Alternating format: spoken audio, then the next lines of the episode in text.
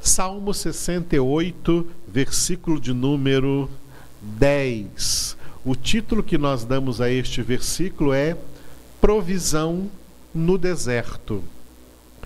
Provisão no Deserto, esse título é porque este salmo se refere à peregrinação do povo de Israel depois que saiu do Egito e depois que saiu do acampamento no Monte Sinai, peregrinou pelo deserto até chegar na antiga terra prometida, a terra de Canaã, que passou a se chamar então terra de Israel. E durante toda essa peregrinação, eles experimentaram a provisão de Deus, foram providos por Deus em tudo. Da mesma forma, nós estamos sendo providos por Deus em tudo em Cristo Jesus, nessa nossa caminhada por esse deserto da vida, por esse deserto do mundo aqui, por esse mundo árido, sem Deus, sem espiritualidade, sem Cristo, mas no meio de tudo isso, Deus provê a todas as nossas necessidades principalmente as necessidades espirituais, até que cheguemos na casa do Pai, na Nova Jerusalém, na nossa agora nova terra prometida, o céu. O versículo está escrito: Aí habitou a tua grei. Em tua bondade, ó Deus, fizeste provisão para os necessitados. Repetindo, Aí habitou a tua grei. Em tua bondade, ó Deus, fizeste provisão para os necessitados. E você está vendo nesse slide que eu coloquei de branco a palavra provisão. O nosso Deus é um Deus provedor. É muito interessante a palavra provisão, mas antes de falar a palavra provisão, tem uma palavra interessante nesse versículo que é a palavra grei. Aí habitou a tua grei.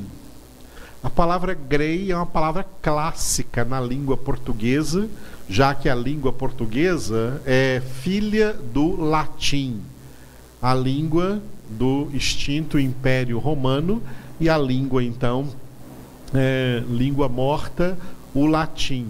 A língua portuguesa veio do latim e a palavra grei é uma palavra que significa rebanho. E esse gre que tem aí, gre, G-R-E, de gre, grei, esse grei aí que significa rebanho, é o mesmo gre que forma a palavra igreja. A palavra igreja, ela ela vem do latim, ela não vem nem do grego do Novo Testamento e nem do hebraico do Antigo Testamento, ela vem do latim. E é uma palavra, então, metafórica, tá? no sentido de comparar Deus como um pastor de ovelhas e o seu povo, os seus filhos, como o rebanho de ovelhas, aí como estas, como estas ovelhas ovelhas do seu rebanho. Nós somos o rebanho e Deus é o pastor. Essa comparação, essa metáfora pastor-ovelha, ela é extensa em toda a Sagrada Escritura. Até Davi disse no Salmo 23: O Senhor é o meu pastor e por isso eu não sentirei falta de coisa alguma. É assim que é a tradução correta deste Salmo 23, viu? Não é nada me faltará, não. Nada me faltará é uma tradução errônea. A tradução correta é: O Senhor é o meu pastor e por essa razão eu não sentirei falta de coisa alguma. Em hebraico, Adonai roi lo ersar. O Senhor é o meu pastor e eu não sentirei falta de nada porque Ele está comigo, Ele me preenche, Ele me dá tudo o que eu preciso, tudo o que eu preciso, Ele provê para mim. Deus é o pastor que provê para o seu rebanho. Quando eu medito no Salmo de número 23, eu sempre lembro de uma coisa, né? Quando Davi diz duas coisas sobre Deus: que ele é Senhor e que ele é pastor. O Senhor é o meu pastor. Muita gente quer Deus como seu pastor. quer Jesus como seu pastor, porque pastor dá a ideia de provedor. O pastor provê para as ovelhas, pastor dá a ideia de provedor. Mas note que antes de falar que Deus é o seu pastor, Davi diz primeiro que ele é o seu Senhor.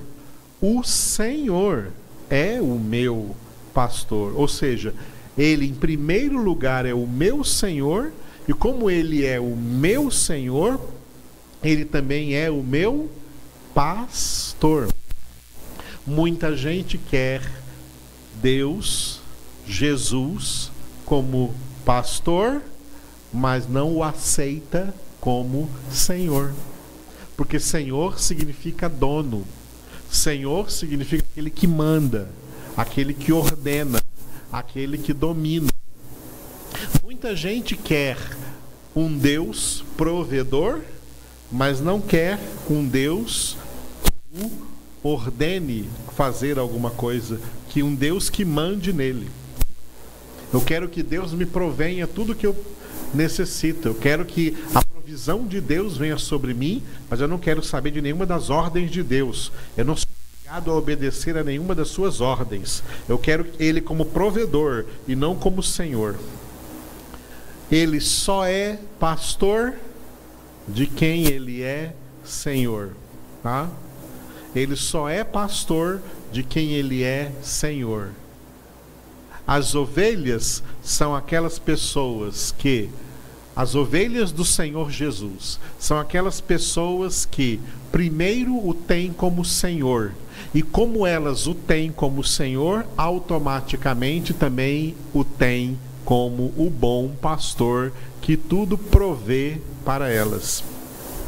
O pastor provê para as suas ovelhas, e as suas ovelhas têm o pastor não só como seu provedor, mas como seu dono como aquele que as guia, como aquele que ordena sobre elas, como aquele que dá a elas o norte, o direcionamento, diz por onde andar e por onde não andar. Muita gente quer Deus como pastor, mas não quer Deus como Senhor. Quer Deus como pastor para prover na vida delas, mas não quer Deus como Senhor mandando na vida delas, porque, segundo elas, quem manda na vida delas são elas mesmas. Tá cheio de gente dizendo por aí: sou eu quem mando na minha vida. Eu é quem sou o Senhor da minha vida. Não. As ovelhas, as verdadeiras ovelhas desta grei, deste rebanho de Cristo, Daí vem a palavra igreja. Igreja é feita de ovelhas. Jesus não é pastor de cabritos, ele é pastor de ovelhas. É por isso que ele contou em Mateus 25 a parábola do juízo final, como os cabritos serão separados do meio das ovelhas. A mesma coisa que ele contou no capítulo 13 de Mateus, como o joio será separado do meio do trigo. Quando Jesus vier, o bom pastor separará o joio do trigo, separará os cabritos do meio das ovelhas. Os cabritos vão para o fogo eterno e as ovelhas vão para a vida eterna com ele. O fogo eterno para os cabritos, porque os cabritos, os cabritos são aquelas pessoas que sempre na vida quiseram as bênçãos de Deus, os favores de Deus, as provisões de Deus, mas não aceitaram os mandamentos de Deus, não receberam as ordens de Deus, não obedeceram a palavra de Deus, não tiveram a Ele como seu Senhor, mas só queriam a Ele como seu pastor e como seu provedor, e não como seu Senhor. Ele é pastor de quem Ele é Senhor, Ele é provedor sobre quem Ele é Senhor.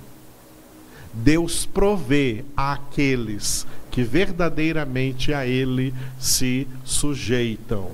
Estas são as suas ovelhas, este é o seu rebanho. O rebanho de Deus é feito de pessoas obedientes, obedientes à sua palavra. Porque aqueles que não são obedientes, eles são o quê? Rebeldes.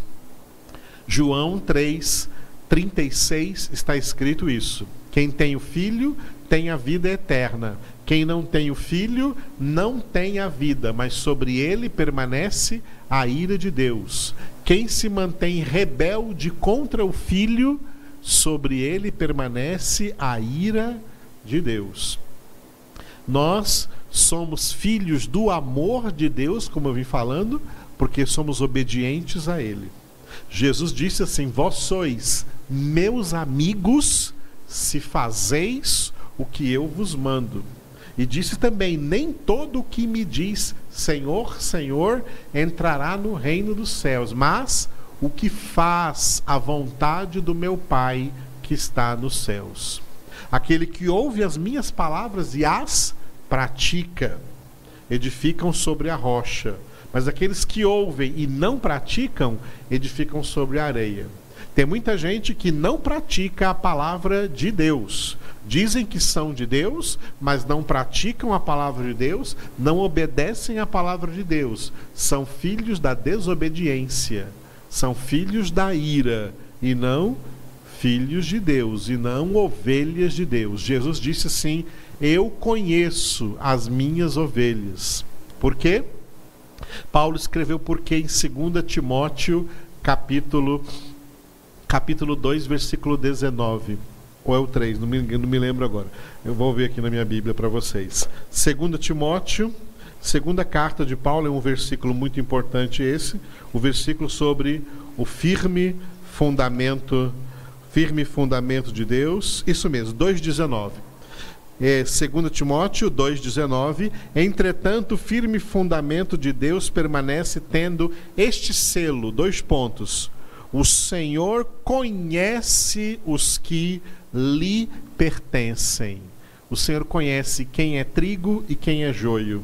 O Senhor conhece quem é ovelha e quem é cabrito.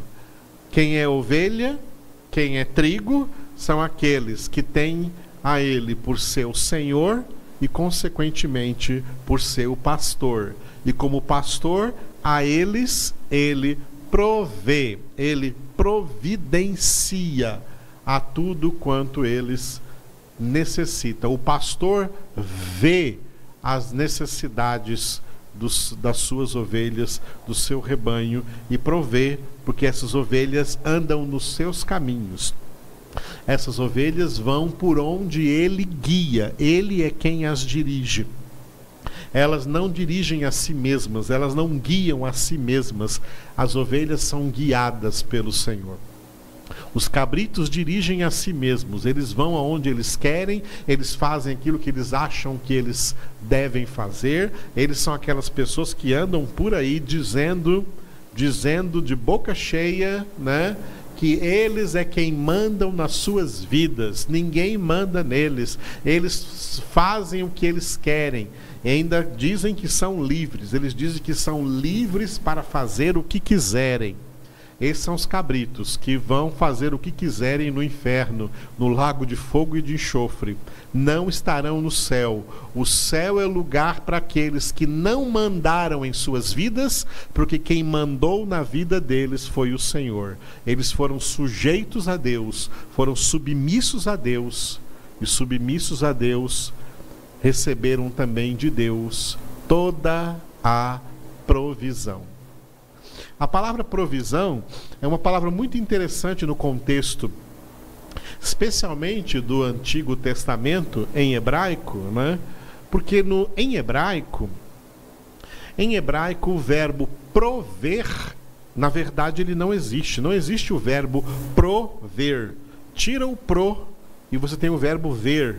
É apenas o verbo ver que existe no hebraico. O verbo ver, que em hebraico é o verbo ra'a. Ra'a. E ele viu, ou ele via, no pretérito perfeito e no pretérito imperfeito, em hebraico é ieré, ieré, ieré. E daí vem aquela famosa frase Jeová ieré, Jeová ieré, que errônea as pessoas que não conhecem hebraico falam Jeová Jireh. Na verdade, nem Jeová é falado, porque em hebraico não tem nenhuma palavra que tenha o som de já, jé, ji, jó, ju. Esse som não tem, não existe na língua hebraica. Na verdade, o texto lá que vem lá do livro de Gênesis, quando Deus proveu o cordeiro para Abraão sacrificar no lugar do seu filho Isaque, não foi Jeová Jireh, o Senhor provê. Na verdade, foi Adonai Ierê. Adonai Ierê, é o que está escrito ali em hebraico. Adonai Ierê. O Senhor viu. O Senhor viu.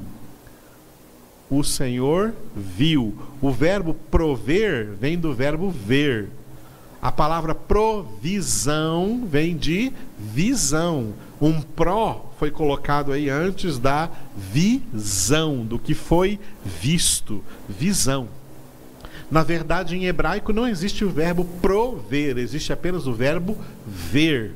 O Senhor vê a cada uma das nossas necessidades. Deus não é cego.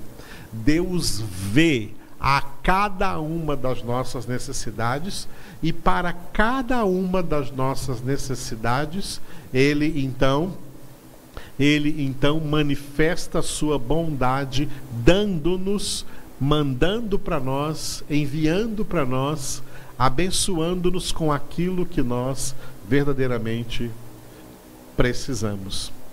Por isso que Deus é um Deus, tanto usando agora palavras palavras que se tornaram como consequência desse verbo ver em português. Deus é tanto previdente como providente. Deus é previdente e Deus é providente. Previdente porque ele vê tudo antes, já viu tudo antes. Antes de existirmos, ele já sabia de tudo que nós íamos precisar.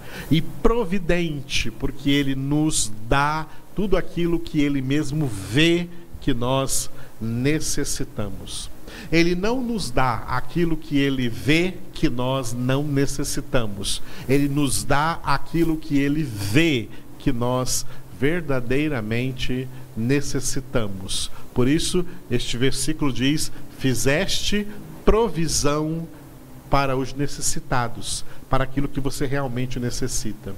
O que o Pai viu que nós verdadeiramente necessitaríamos para a nossa salvação, para termos a vida eterna, era o seu filho Jesus. E ele deu Jesus para nós. Ele nos deu o seu filho Jesus, porque ele viu que nós necessitávamos dele e fora de Jesus não há salvação. Vamos usar um pouco o verbo habitar nesse versículo. Aí habitou a tua grei, a tua igreja, o teu rebanho. A igreja de Deus, por enquanto, habita neste deserto, esse mundo árido, esse mundo que sofre de sequidão espiritual, que sofre de aridez espiritual.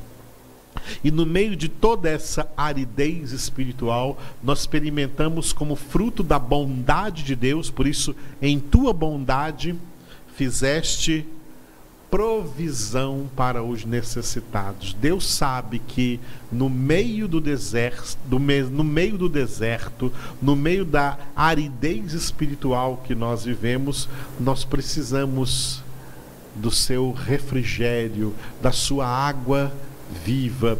Precisamos da sua provisão espiritual que nos sustém, nos fortalece enquanto caminhamos neste deserto árido espiritual que é o mundo em que nós vivemos. E Deus em Cristo Jesus já providenciou para nós tudo quanto nós precisamos. Paulo resumiu isso muito bem em Filipenses 4,19. O meu Deus é poderoso para suprir em Cristo Jesus a cada uma das vossas necessidades. Em primeiro lugar, necessidades espirituais.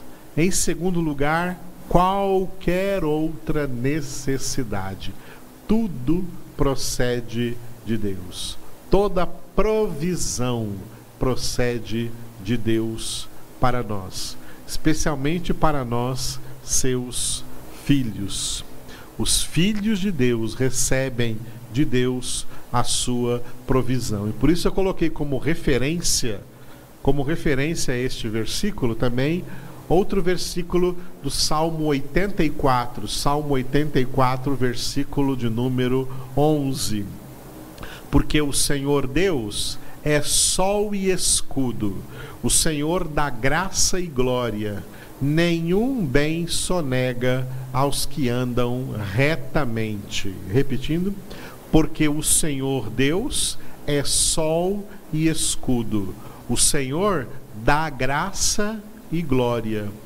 Nenhum bem sonega aos que andam retamente. Você está vendo nesse slide que eu coloquei de, de branco essa frase: nenhum bem sonega. Deus não sonega bem nenhum. A quem? A todo mundo? Não. A todo mundo não. O texto particulariza, o texto é exclusivista, é para os que andam retamente. Os que andam retamente.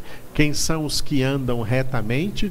Os que andam em Cristo, os que andam no caminho, na verdade e na vida, e cujo destino é chegar na casa do Pai para viver eternamente na presença do nosso Deus, Senhor e Pastor.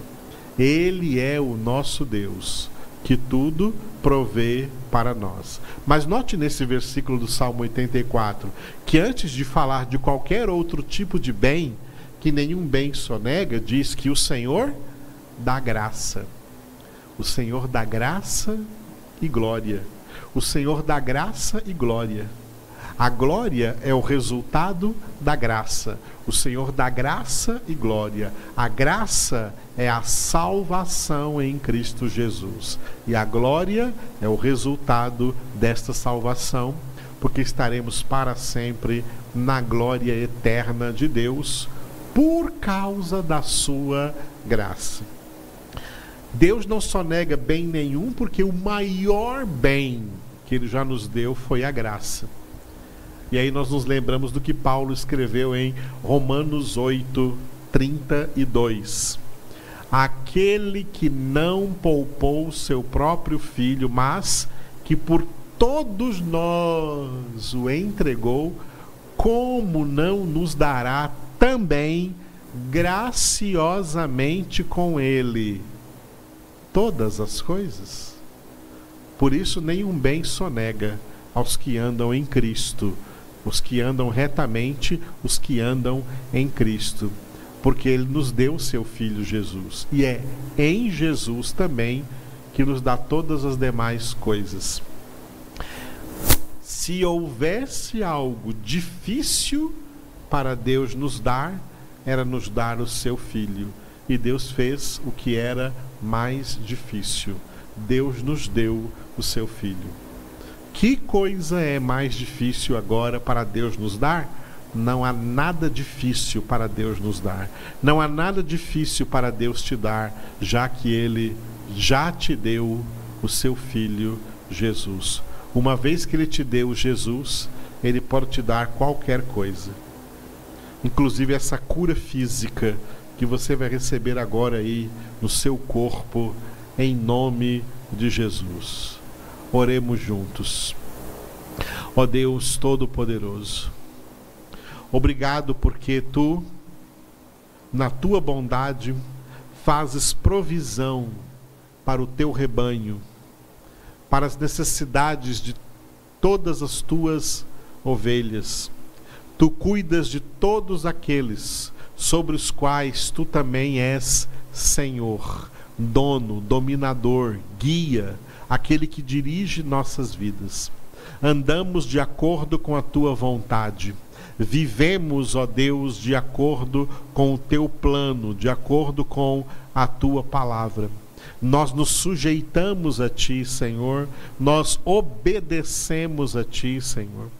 E nos tornando então obedientes a ti, Senhor, tu és verdadeiramente o nosso pastor e não permite que sintamos falta de coisa alguma. Tu és o nosso provedor que nos provê espiritualmente em primeiro lugar com a graça, com a salvação e com tudo o que vem neste riquíssimo pacote da salvação. Esse tesouro celestial que recebemos de Ti, ó Pai, em Cristo Jesus, o Teu maior bem, o Teu Filho amado, que Tu entregaste por todos nós, para que nele nós tivéssemos vida eterna, vida com abundância. Obrigado por tão grande salvação.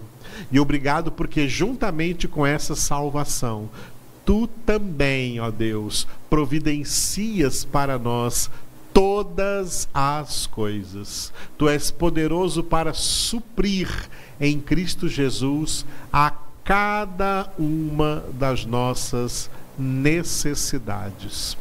Pai, muitos agora têm necessidade de cura, tem necessidade de receber de ti saúde física, mental, emocional e principalmente espiritual. Eu te peço agora, ministra cura divina sobre todos que se encontram enfermos neste momento. Eu quero citar aqui de maneira particular a Juliette, Senhor, que andou enferma essa semana, está enferma agora em sua casa. Senhor, cure a ela nesse momento. Abençoe a vida dela, do Tiago, dos seus filhos, ó Deus, de dessa família que pertence ao Senhor. Toca agora no corpo da Juliette, tira toda doença, toda dor, toda enfermidade agora, em nome de Jesus. Restaura completamente a nossa Adinha nesse momento, que a Ada receba agora da cabeça planta dos pés, por dentro e por fora, Senhor, a operação do teu poder agora, curando-a completamente, ó Deus, em nome de Jesus nós oramos a Ti. Oramos para todos aqueles que estão enfermos com a Covid-19 ou com qualquer outra enfermidade, sejam curados agora. Te louvamos, Senhor Jesus, porque levaste no teu corpo, na cruz do Calvário, todos os nossos pecados e todas as nossas transgressões, e também levaste, Senhor, todas as nossas dores e todas as nossas enfermidades, e pelas tuas pisaduras, pelas tuas feridas, nós fomos sarados. Opera agora, Senhor, pelas pisaduras de Cristo Jesus, o teu Filho, a cura no corpo de todos os enfermos, que os enfermos sejam agora curados em nome de Jesus. Eu ordeno essa enfermidade, saia agora desse corpo em nome de Jesus. E eu declaro agora a todos que estavam enfermos: Jesus Cristo te cura, Jesus Cristo te dá saúde. Seja curado agora pela fé que vem por meio de Jesus, em nome de Jesus, para a glória do nosso Deus. Pai, eu quero te louvar pelo meu filho Paulo Isaac, que completa hoje 30 anos de vida. Derrama sobre ele o teu Espírito Santo, encha ele com a tua presença nesse momento. Também a Maressa, sua esposa, abençoa-os, ó Deus, guarda-os, proteja-os e que o Paulo continue, Senhor, cada dia mais crescendo na graça, no conhecimento e no amor do Senhor. Obrigado, Senhor, pela vida do Ricardo, que amanhã também completa mais um ano de vida. Encha ele com teu Espírito Santo. Cura-o completamente, Senhor, restaura-o dessa cirurgia que ele teve na coluna na semana passada, que ele possa, Senhor, ser completamente restabelecido, não fique nenhuma sequela desta cirurgia. Abençoa a vida dele, da Rubiane, da Giovana, em nome de Jesus. Abençoa também a Júlia, que também nesse mesmo dia 3, amanhã, faz aniversário, derrama sobre ela o teu amor, encha ela com o teu Espírito Santo, toca Senhor, na vida da Júlia, em nome de Jesus Cristo. Oramos também, Pai, pela Neila, que terça-feira, depois de amanhã, dia 4, completa mais um ano de vida. Enche agora a Neila com o teu amor, com a tua sabedoria, com a tua paz, com a tua presença. Enche a vida dela, toca nela, na casa dela, nos seus parentes, na sua família Ó oh Deus, em nome de Jesus, colocamos a, a Neila na tua presença e te louvamos por tudo quanto o Senhor já fez e por tudo quanto continuarás fazendo na sua vida. Nós te louvamos, Senhor, por todos que têm sido generosos e fiéis nos seus dízimos, ofertas e doações para a construção do nosso futuro salão de congregação. Derrama a todos, sobre todos, Senhor, a multiplicação. Multiplica, recompensa, Senhor, aqueles que têm doado, que têm semeado, porque é assim que o Senhor opera na lei da semeadura. Aqueles que semeiam bem, colherão bem, porque tu amas aqueles que dão com alegria. Abençoa todos, ser que todos continuem sendo fiéis e generosos nos seus dízimos e nas suas ofertas, em nome de Jesus. Obrigado, Senhor. Amém.